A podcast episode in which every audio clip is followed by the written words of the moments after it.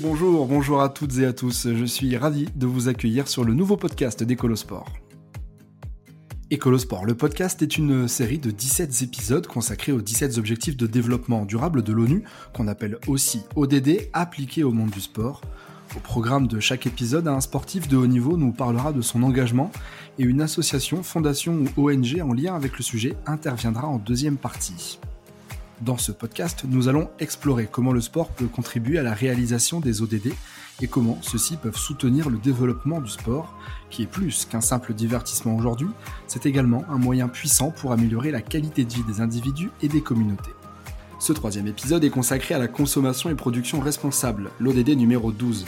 Dans la deuxième partie de ce podcast, je recevrai Anna Grill, vice-présidente de l'association World Cleanup Day France, l'association qui nettoie la planète à travers une journée mondiale dédiée. La prochaine a lieu le 16 septembre 2023. Mais avant cela, je reçois un champion du monde, le champion du monde 2017 du 800 mètres, Pierre-Ambroise Boss. Celui qui prépare activement les Jeux Olympiques de Paris 2024 s'engage aussi pour la protection de l'environnement, à travers l'organisation d'événements, des plugins, des prises de parole et une marque de vêtements éco-responsable dont il est ambassadeur. Je suis Michael Ferrizi, fondateur d'Ecolosport, le premier média spécialisé dans la transition écologique de ce secteur, un média positif et engagé pour un sport durable, je vous invite d'ailleurs à nous suivre sur ecolosport.fr et sur nos différents réseaux sociaux. Ecolosport, le podcast, c'est avec 2D et ça commence maintenant. Bonjour Pierre-Ambroise. Salut, comment ça va? Ça va, merci et toi? Très très bien.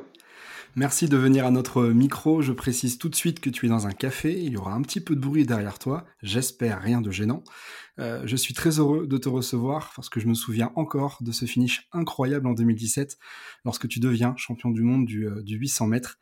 Mais tu n'es pas là pour ressasser ces bons souvenirs, plutôt pour nous parler de sport, d'environnement et de l'ODD numéro 12. Avant de démarrer, pour nos auditeurs et nos auditrices qui ne te connaissent peut-être pas, qui es-tu et peux-tu nous parler de ta carrière? Eh bien, euh, merci pour cette euh, petite intro. Qui je suis c'est, toute la question, hein, tu sais. On ne se connaît pas vraiment à 31 ans encore, mais euh, petit à petit, c'est vrai que brique par brique, je comprends un peu mieux qui je suis. mais bon, je, suis bien entendu un, petit, un petit garçon issu du, du, monde du sport. Donc, très rapidement, il a fallu que, que je m'adapte dans un monde assez particulier. C'est le monde de l'athlétisme, euh, je, suis rentré très rapidement dedans, donc à 7 ans, j'ai commencé l'athlé. j'ai commencé par le rugby d'ailleurs, mais euh, j'ai bien vu que j'étais trop gringalé pour, pour ce sport.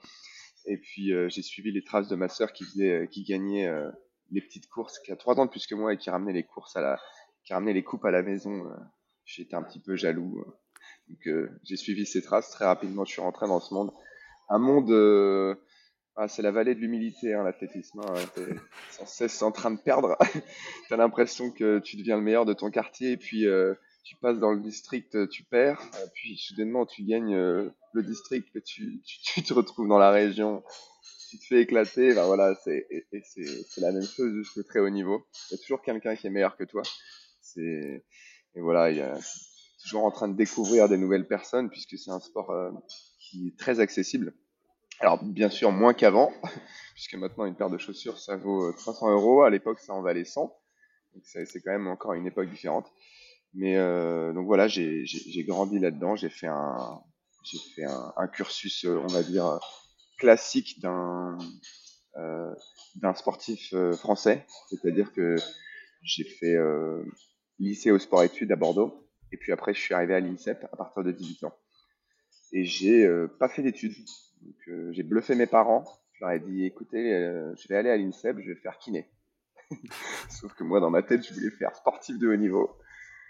Et, euh, j'ai en quelque sorte réussi mon coup là-dessus, mais c'était un pari qui était vraiment loin d'être gagné. Donc j'ai fait six mois de, de sport-études, enfin plutôt d'option kiné. STAPS option kiné, ça s'appelle. Mm-hmm. Et puis finalement, euh, ma carrière a commencé comme ça. Donc euh, après, j'ai totalement négligé les, études et je suis parti vraiment dans le, sport. Et puis ma carrière a été en dents de scie un petit peu. Pendant longtemps, c'était sympa. J'avais pas de blessures et, et, je faisais que monter au niveau des performances. Et puis petit à petit, euh, j'ai commencé à, me blesser. Et, voilà où j'en suis aujourd'hui, un petit peu, un petit peu en, accord avec ce que je fais dans le sport, mais surtout, voilà, je, suis un athlète très engagé, donc j'ai beaucoup d'énergie à, dépenser dans d'autres sujets aussi que le sport. Sur notre site écolosport.fr, nous t'avions déjà interviewé au sujet d'un plugging que tu avais effectué en Guadeloupe où tu te préparais. Euh, nous avons aussi évoqué les EcoSport Challenge organisés à Lille ou à Lyon. Euh, avant de revenir sur ces événements, pourquoi as-tu décidé de t'investir dans ce combat qu'est la protection de l'environnement? Comme, comme, tout le monde en fait, hein, moi je, je, je, geek un petit peu euh, les vidéos YouTube et tout, puis je suis tombé sur des reportages qui m'ont brisé le cœur. D'abord sur plutôt sur euh, la maltraitance des animaux, euh, puis après, euh, voilà, le, fait de la sensibilisation sur la viande rouge et tout, il faut, arrêter d'en manger. Donc, ça, c'est parti de ça. Et, comme moi, je suis pas du tout extrémiste, en fait, j'ai plutôt eu tendance à essayer d'oublier au maximum ce truc-là, avoir des œillères, parce que sinon, ça te, ça te bouffe, en fait. Et comme je suis plutôt quelqu'un de jovial dans la vie, euh, c'était assez euh, contradictoire, on va dire, dans ma tête. Et puis petit à petit, en fait, euh, tu as, aussi tes amis qui t'y amènent.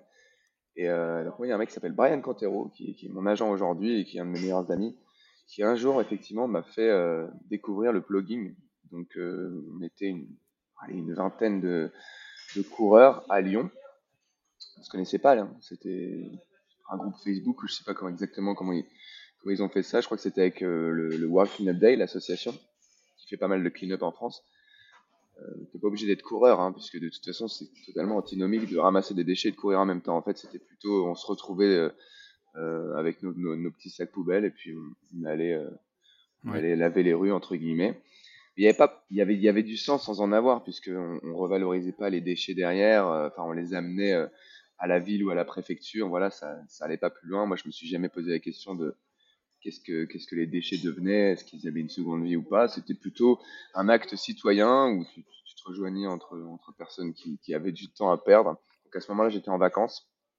C'était juste après des championnats, je sais plus lesquels, il y a quelques années. Et puis je, je me suis, euh, je suis retrouvé dans mon lit tout seul le soir. Putain, c'était fou quand même. C'était fou ce truc-là. C'est pas grand-chose quoi, mais il y a eu des réactions super bizarres en fait. Les gens ils nous applaudissaient des fois. Ils, ou alors il nous disait regardez c'est ici un mégot là juste devant moi, ben, venez le prendre. Il y pas, c'était c'était une ambiance un peu spéciale et ça m'a marqué. Et je me suis dit à ce moment-là, euh, ok, il faut que ça devienne ludique ce truc parce que pour l'instant on est complètement ridicule. Ça n'a aucun sens ce qu'on fait et ça servira jamais à rien. Donc euh, à part se faire un peu juger par deux trois personnes et se faire applaudir par d'autres, rien se passé. Et en fait, euh, avec Brian, bah, c'est là en fait qu'on s'est mis à discuter. C'est là qu'est, que sont nés les, les, festivals en fait, ce, dont on va parler, j'imagine, euh, par la suite. Mais euh, c'est comme ça, c'est comme ça que c'est venu pour moi en fait. Et puis bah après, voilà, je me suis mis à mater les vidéos de Jean Covici comme tout le monde, hein, enfin comme tout le monde qui, qui s'intéresse au sujet, on va dire. Mais, petit à petit, on a un peu plus de, connaissances. Hein. Je suis pas le plus cultivé sur le sujet. Moi, c'est euh, mon, idée, c'est de m'amuser et c'est de, sensibiliser les gens aussi à ce que, moi j'ai compris. Voilà, au moins, euh, c'est la base. Voilà, on, va, pas parler d'énergie, on va pas parler de, de trucs de multinationales, euh, d'usines à charbon, des choses comme ça, mais c'est des choses faciles en fait, les déchets. Oui, c'est quasiment le plus simple. Bah oui, oui, bien sûr. Donc, voilà, en plus, c'est nous, on fonctionne avec du local et tout. Donc, euh, rien, de plus simple en vérité. Euh, justement, venons-en au prochain Lille EcoSport Challenge. Est-ce que tu peux nous expliquer en quoi ça consiste, quand aura lieu l'édition 2023 et ce qui est prévu? Ouais, absolument. Alors, euh, le, Lille EcoSport Challenge, c'est en fait, c'est l'EcoSport Challenge et on le duplique dans plusieurs villes. Donc, la prochaine édition, qui est aussi la, première, qui a lieu le 17, enfin, 15 et 16 septembre prochain c'est un festival sportif et culturel au service de l'environnement. Donc sportif bien entendu puisque nous on vient du sport, mais on essaie de rajouter la culture parce que c'est quand même un volet très important en France et que nous on adore, euh, on adore la musique et l'art. Donc euh, il fallait absolument essayer de réunir tout ça dans un, dans un, dans un même euh, principe. notre, notre festival en fait se déroule sur, en trois parties. Il y a une partie le vendredi euh, qui est dédié aux entreprises. Donc on crée un challenge spécial pour les entreprises où elles vont euh, où elles vont réunir chaque entreprise va réunir une quinzaine de personnes maximum pour faire, pour créer une équipe et on, va les challenger entre elles en faisant un clean-up de 3 heures dans les rues. Donc là en l'occurrence ça sera dans les rues de Lille. Il n'y aura pas dans la métropole, ça sera vraiment exclusivement dans la ville. Challenge connecté avec une application euh, partenaire qui s'appelle Trashpotter. Donc, à chaque fois que tu rentres, euh, tu finis de ramasser une bouteille de mégot claque, tu le rentres dans l'application et ça, crée un classement en live euh, et, le, challenge devient très ludique. Donc on a rajouté pas mal de petits défis. je sais pas, prendre un exemple du, meilleur cri de guerre, l'objet le, plus insolite. on a pas mal de, on doit, distribuer des cendriers de poche aux 50 premières personnes qu'on croise. C'est des choses comme ça, donc qui rapportent des points. Et oui, tu vois, on est, toujours un peu dans la compétition, nous, c'est un peu notre truc. Euh, et à l'issue de ces trois heures, ben, on, récompense en fait toutes les équipes euh, et surtout euh, on récompense les, équipes qui ont, gagné, parce que le, classement à points se, fait en fonction aussi de trois typologies de déchets qu'on va revaloriser derrière avec, de, avec des partenaires justement. Donc on, on, va, on va avoir le plastique avec Lemon Tree qui va devenir de l'isolant. On a les canettes métalliques avec canettes partage. Euh, alors les canettes vont, euh, vont, être valorisées en argent avec des ferrailleurs euh, du coin et ça va être envoyé dans des associations à but pour, les, pour les enfants défavorisés. Et puis notre fil rouge de l'événement sur les trois jours, ça sera, enfin sur les deux jours et demi, ça sera le mégot surtout. Donc on se focalise sur le mégot puisqu'on peut le revaloriser avec un partenaire qui s'appelle Mégot qui vient de Brest et qui, qui en deviendra du mobilier urbain. Voilà, donc des bancs, des poubelles qui euh, qu'on va proposer en fait euh, aux entreprises euh, qui auront participé à notre challenge. Donc elles pourront acheter derrière un banc qui sera en plus à coût réduit. pour vous donner un ordre d'idée, un banc c'est une trentaine de, de milliers de, de, mégots. Ok, c'est important. Voilà. voilà c'est, en fait, il en fait du plastigo. D'ailleurs, d'ailleurs, ceux qui voudront être présents ce jour-là, euh, ils sont les bienvenus. On, a on, a, on va avoir un village un énorme village très vivant euh, au pont de la citadelle. Donc pour les Lillois, je suis sûr que vous connaissez cet endroit. Euh, ce, ce, ce, fameux Bastien qui, qui est de Mégo va amener une usine portable. Donc on verra directement comment ça fonctionne. Euh, quand il rentrera des mégots dedans, il fait une sorte de plastigo, donc c'est une petite plaque de plastique, voilà, et, il en fait du mobilier urbain avec ça. Donc nous, c'est trop bien d'apprendre ces choses-là. On, pourrait, on aurait pu bosser avec Xiaomego, que les gens connaissent plus, puisqu'il est passé sur France Télé, je crois. Euh, lui, il en fait de l'isolant, donc doudoune, et pas, il en fait aussi de l'isolant pour les, pour l'architecture et tout. Donc très sympa. Voilà. Euh, je vais être un peu plus bref. Euh, le samedi, c'est le grand public. On a notre village avec tous nos exposants. Euh, un challenge ambassadeur avec euh, de nombreux influenceurs, personnalités publiques, pareil, qui vont se challenger entre elles. Euh, ce sera un plus un challenge entièrement filmé. Et puis, on finit par embotter pour fêter le record, puisque bien entendu, on va essayer de battre le record du monde du ramassage de mégots, qui est d'un million. Félicitations à eux, mais les gars, vous allez, bientôt vous faire dépasser, c'est obligatoire. c'est un challenge bienveillant, bien entendu. Évidemment. Et puis, et puis, euh, donc, on finit par un concert pour l'écologie. Voilà, on rajoute encore plus de l'art par rapport à la dernière fois euh, et, de la, et, de la, musique. On, on va, euh, on va faire un, un, concert au couvent, donc très orienté house disco, un peu électro, avec quelques groupes et, et, pas mal de DJ.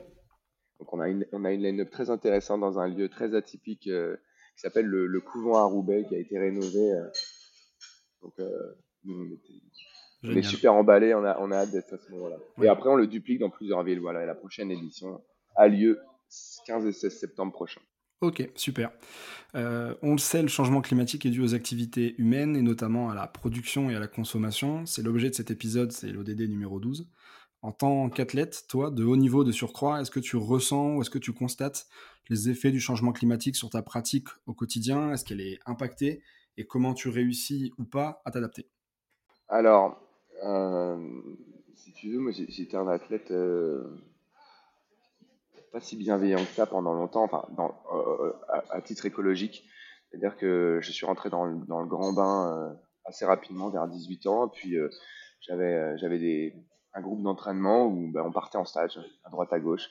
J'avais aucun problème avec ça, donc on allait au Portugal, on allait en Espagne, on allait au Mexique, en Australie, assez loin, tu vois, pour, euh, en, Afrique du Sud notamment.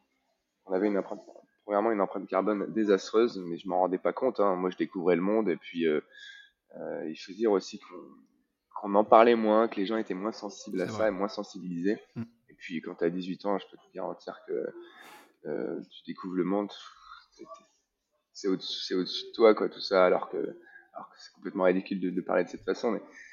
Et euh, j'ai pas vraiment euh, ressenti euh, toutes ces choses-là, puisque c'était euh, t'étais aux quatre coins du monde, et puis tu c'est normal à ce moment-là que en Afrique du Sud, en janvier, ça soit l'été, et, et, et qu'il fasse 40 degrés, tu reviens en France, il neige, il n'y a, a, pas de souci à ce niveau-là. Par contre, une fois, je me suis retrouvé en Australie, à Melbourne, alors ceux qui, ceux qui connaissent un peu Melbourne euh, savent que c'est en, journée, tu as les quatre saisons.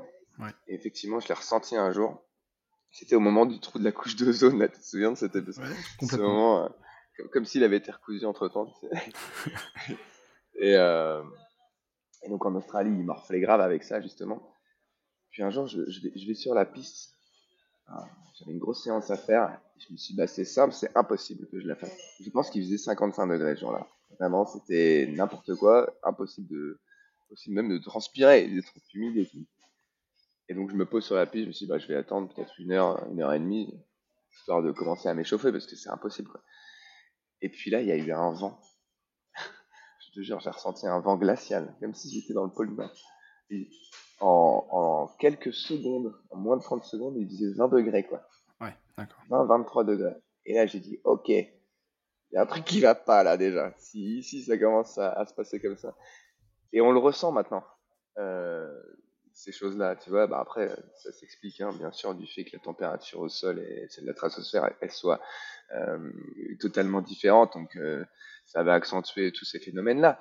Mais on le ressentait pas au début, en, surtout dans les, dans les, dans les endroits tempérés comme les nôtres. Et, ouais, vrai. et ça, ça commence à être désastreux. Donc, voilà, voilà, ce titre-là, c'était l'objet de ta question ou j'ai peut-être pas compris en fait? Non, non, c'est ça. C'est comment tu réussis à t'adapter et comment ça, ça a pu t'impacter dans, dans, dans, ta carrière, dans tes entraînements. Donc ça, ça répond un peu, oui, complètement. Bah, ouais, ouais, c'est un sport assez facile, hein, l'athlé. Hein, T'as pas besoin de grand-chose, hein, surtout quand tu fais du, demi-fond. Hein, tu as besoin d'une piste d'athlé et encore, elle pas obligée d'être là tout le temps.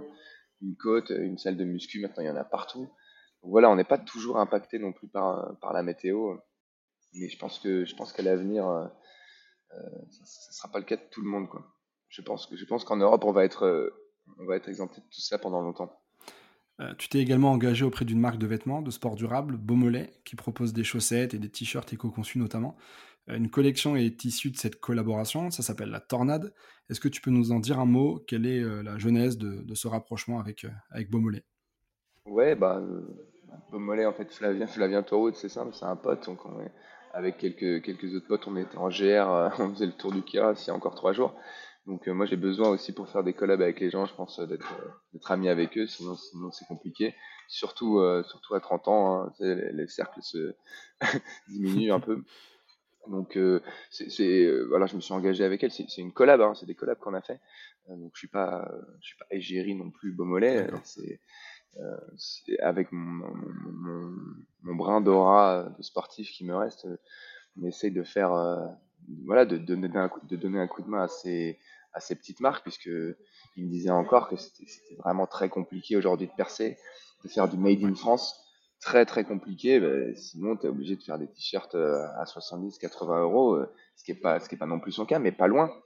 Et, et il, a, il a un très petit circuit, mais il est obligé aujourd'hui de, bah, de, restructurer un peu, de changer d'idée, parce que alors pour l'instant, il, a, tu vois, il a une usine, il a une usine en France, mais euh, qui, tricote ses, qui, tricote ses, euh, ses t-shirts par exemple, mais, euh, mais il est obligé de passer par, par un truc en, en, Italie. Donc, évidemment, le circuit de valeur est, petit, mais aujourd'hui, il me dit, je vais peut-être devoir arrêter le, t-shirt parce que parce que je rentre pas dans mes frais et compagnie.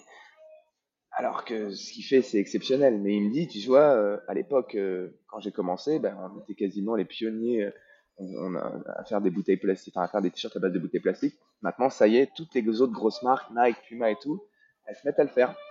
Donc moi, qu'est-ce que tu veux que je fasse là-dedans? C'est quoi ma plus-value à moi? Donc tu vois, il va, peut-être devoir se rabattre sur les chaussettes, mais il, kiffe faire des t-shirts. on, parlait de ça, donc je dis, mais tu sais, euh, j'ai envie de te dire, tant mieux si elles s'y mettent en vrai. tant pis pour toi, je suis d'accord, mais, mais toi, tu es tellement intelligent, tu es tellement bienveillant que tu vas réussir à trouver quelque mmh. chose qui, va, qui va te faire rentrer dans tes frais.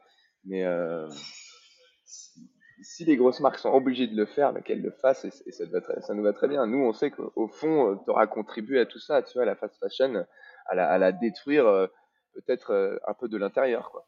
C'est effectivement une bonne nouvelle.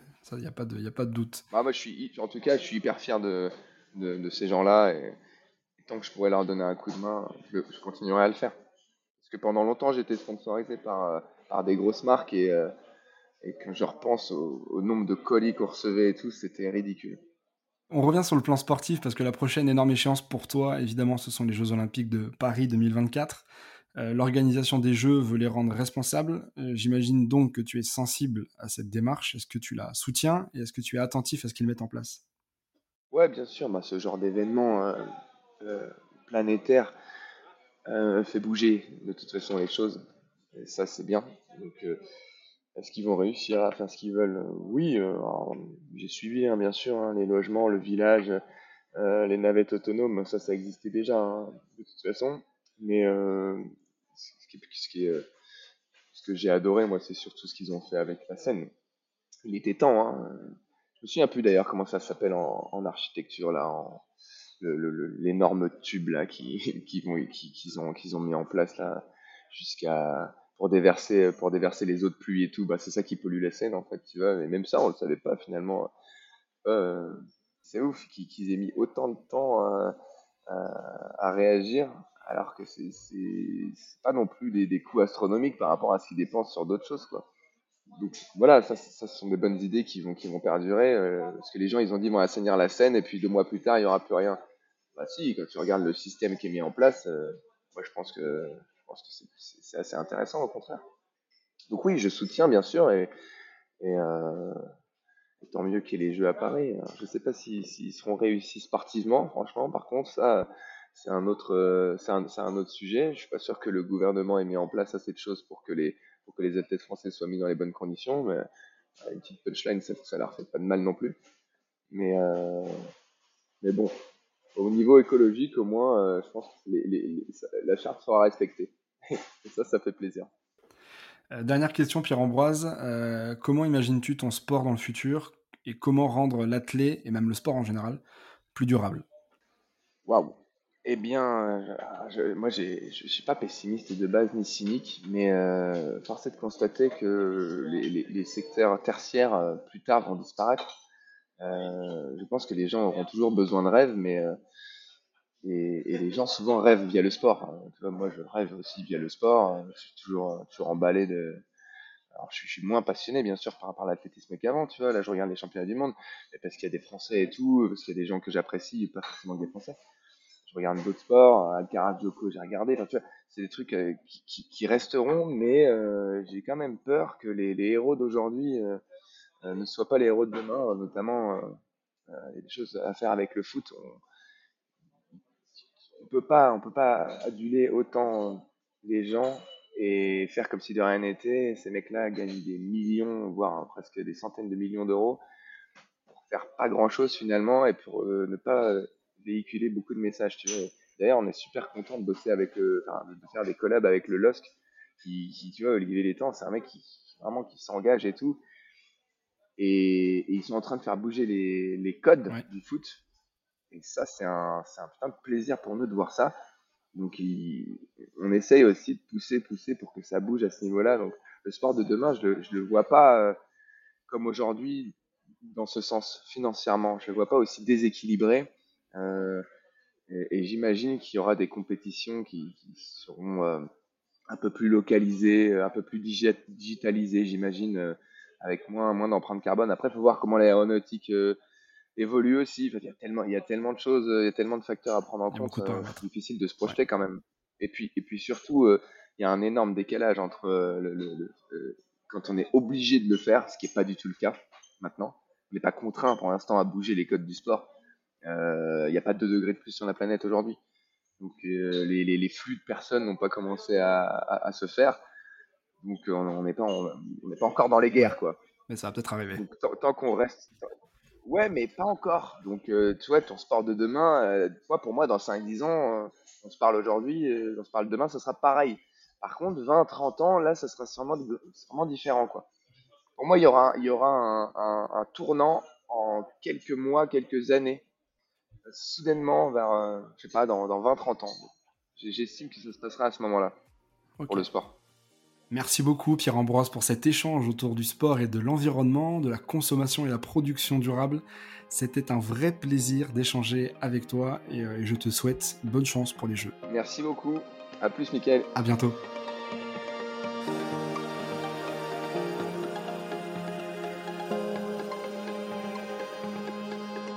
Et pour la deuxième partie de cet épisode, je reçois Anna Grill, vice-présidente du World Cleanup Day France. À quelques jours de l'édition 2023, Anna Grill nous parle de ce que fait l'association et de son rôle dans la réduction des déchets issus de notre consommation et de notre production. Bonjour Anna. Bonjour. Depuis 2017, l'association World Cleanup Day France nettoie nos rues, nos parcs et nos rives. Est-ce que tu peux nous en dire plus sur les missions de l'association? Alors, je commencerai par préciser que ce n'est pas l'association, mais ce sont vraiment toutes les, les, personnes, les structures qui organisent des opérations de nettoyage lors du World Cleanup Day euh, qui nettoie les rues. Euh, le but de l'association est vraiment de porter en fait ce mouvement, d'en faire la promotion, de le faire connaître au plus grand nombre et d'inciter un maximum de citoyens, d'écoles, d'entreprises, de collectivités euh, et d'associations bien sûr à participer à cette opération mondiale. Ok. On, en parlait dans la première partie de cet épisode avec Pierre-Ambroise Boss qui organise un événement de ramassage à Lille cette année, un plugging géant en quelque sorte. Euh, combien de ramassages de déchets sont prévus sur cette journée en 2023 en France? Alors, combien de ramassages sont prévus? Les chiffres évoluent encore tous les jours, puisque euh, tous les organisateurs d'opérations sont invités à enregistrer leur clean-up sur la carte des clean-up qu'on retrouve sur le, site internet worldcleanupday.fr. Euh, aujourd'hui, nous sommes au nombre de 1100 et quelques.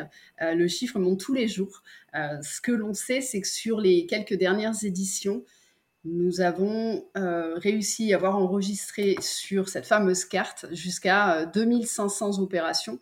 On considère euh, malgré tout qu'il y en a plus qui sont organisées puisqu'on sait de, retour terrain qu'un certain nombre d'opérations ont lieu sans avoir été enregistrées sur la carte. Donc on estime chaque année en fait dans notre bilan un nombre plus important de, clean-up organisés sur la base des retours terrain.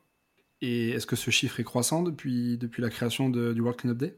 Alors évidemment, il y a la crise Covid qui est passée par là. Donc euh, entre la première édition et la deuxième, oui, bien sûr, il y avait eu euh, une augmentation. Évidemment, 2020 euh, a mis un gros coup de, de, frein à la mobilisation, mais paradoxalement, nous avons d'une part réussi à maintenir le World Cleanup Day même en 2020 et en 2021, mais forcément avec des chiffres de participation qui étaient en baisse, parce qu'on était globalement sur autant d'opérations, mais moins de participants par opération. Donc on est sur quelque, on est effectivement dans un euh, dans une dynamique un petit peu plateau. Et notre enjeu cette année, c'est de faire exploser les chiffres.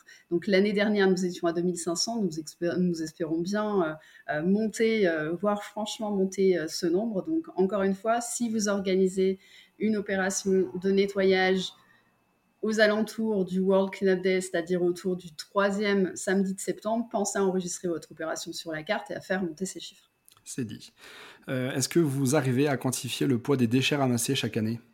Bien sûr, nous demandons une remontée à tous les organisateurs, une remontée de bilan. Alors, en premier lieu, une remontée surtout sur la mobilisation, puisque ce qui nous est particulièrement important, c'est combien de personnes ont été euh, euh, mises sur le terrain, mises en action et également sensibilisées par l'opération.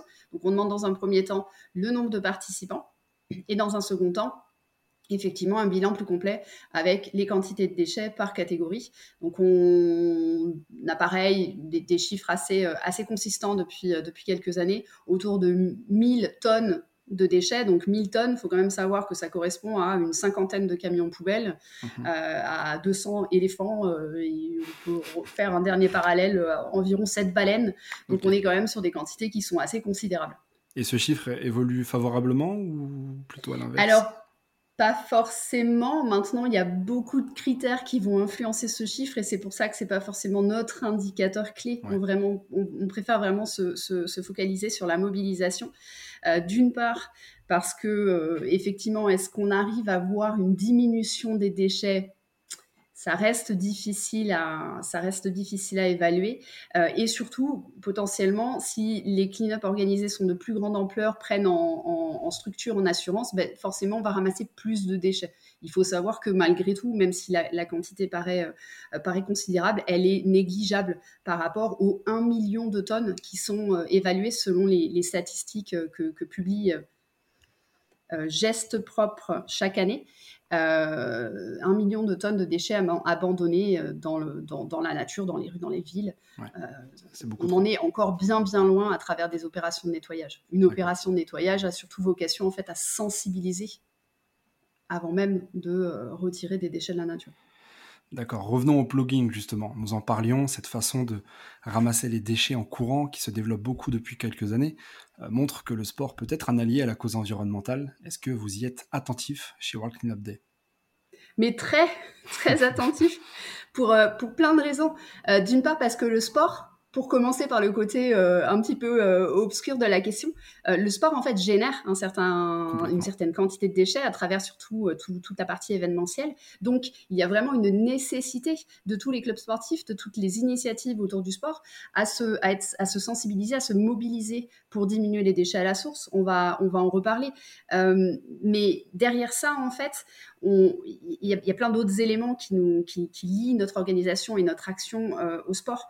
Euh, le sport, c'est en particulier le sport d'équipe, c'est le vivre ensemble, c'est l'esprit collectif c'est aussi donc voilà c'est mettre en place des actions qui ne nous concernent pas nous et notre propre notre propre santé. Il y a vraiment cet esprit là dans le sport. Euh, il y a également cette notion de dépassement dépassement de soi de remise en question. Quand on est dans une pratique sportive intensive euh, on va être dans la recherche du dépassement de soi se baisser, ramasser un déchet qui est patient, c'est un dépassement de soi aussi. Donc moi, le parallèle, je le vois de façon euh, euh, naturelle et, absolument euh, évidente. Et un, dernier point, quand on prend soin de soi à travers le sport, je pense qu'on a une propension plus importante à être sensibilisé à la notion de prendre soin de la nature.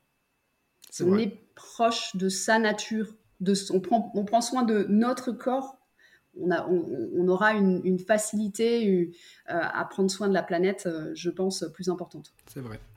Euh, cet épisode est consacré à l'objectif de développement numéro 12 sur la consommation et la production responsable. C'est un des ODD sur lesquels l'association œuvre. quel conseil peut donner le World Cleanup Day pour réduire la quantité de déchets liés à la consommation justement sur les événements sportifs? Alors de façon générale, l'association World Cleanup Day France porte un message connexe à la notion de ramassage de déchets depuis la première édition. On parle de euh, mieux produire, mieux consommer, mieux et moins jeter. Ça, c'est vraiment notre motto autour de voilà, nettoyons la planète. Il y a vraiment cette notion de nettoyons la planète pour prendre conscience du fait que tous ces déchets-là viennent de nos modes de consommation. Donc on est vraiment dans, cette invitation-là.